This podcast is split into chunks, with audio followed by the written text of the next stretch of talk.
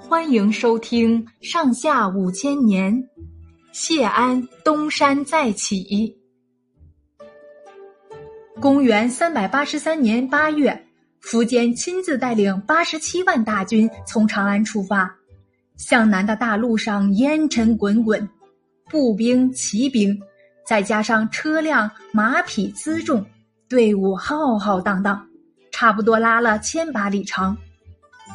过了一个月，苻坚主力到达项城，益州的水军也沿江顺流东下，黄河北边来的人马也到了彭城。从东到西一万多里长的战线上，前秦水陆两路进军。向江南逼近。这个消息传到建康，晋孝武帝和京城的文武官员都着了慌。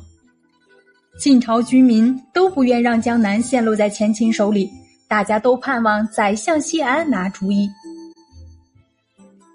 谢安是陈郡阳夏人，出身士族，年轻的时候跟王羲之是好朋友，经常在会稽东山游览山水、吟诗谈文。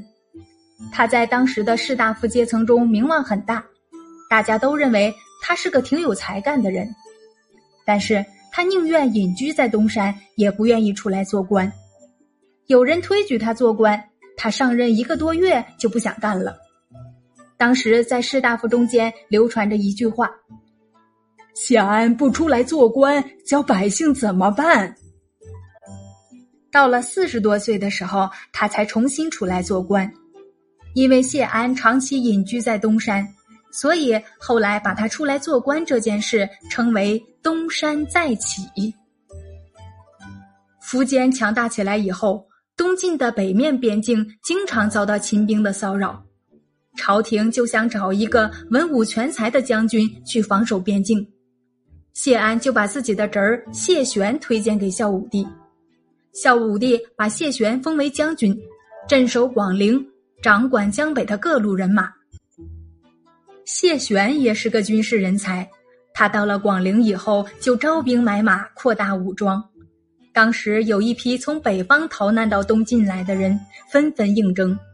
他们中间有个彭城人叫刘牢之，从小就练得一身武艺，打仗特别勇猛。谢玄就派他担任参军，叫他带领一支精锐的人马。这支人马经过谢玄和刘牢之的严格训练，成为百战百胜的军队。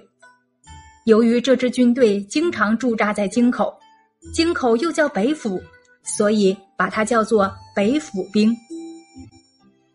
这一回，苻坚率领百万大军进攻东晋，谢安决定自己坐镇建康，派弟弟谢石担任征讨大都督，谢玄担任前锋都督。带领八万军队前往江北抗击秦兵，又派将军胡斌带领水军五千到寿阳去配合作战。谢玄手下的北府兵虽然勇猛，但是前秦的兵力比东晋大十倍，谢玄心里到底是有点紧张。出发之前，谢玄特地到谢安家去告别，请示一下这个仗怎么个打法。哪知道谢安听了像没事儿一样，轻描淡写的回答说：“我已经有安排了。”谢玄心里想，谢安也许还会嘱咐些什么话，可是等了老半天，谢安还是不开腔。谢玄回到家里，心里总不大踏实。隔了一天，又请他的朋友张玄去看谢安。托他向谢安探问一下。谢安一见到张玄，也不跟他谈什么军事，马上邀请他到他山里一座别墅去。到了那里，还有许多名士先到了，张玄要想问也没有机会。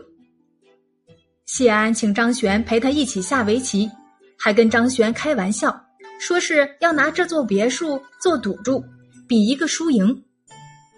张玄是个好棋手。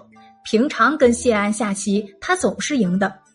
但是这一天，张玄根本没心思下棋，勉强应付，当然是输了。下完了棋，谢安又请大伙一起赏玩山景，整整游玩了一天，到天黑才回家。这天晚上，他把谢石、谢玄等将领都召集到自己家里，把每个人的任务一件件、一桩桩交代得很清楚。大家看到谢安这样镇定自若，也增强了信心，高高兴兴的回到军营里去了。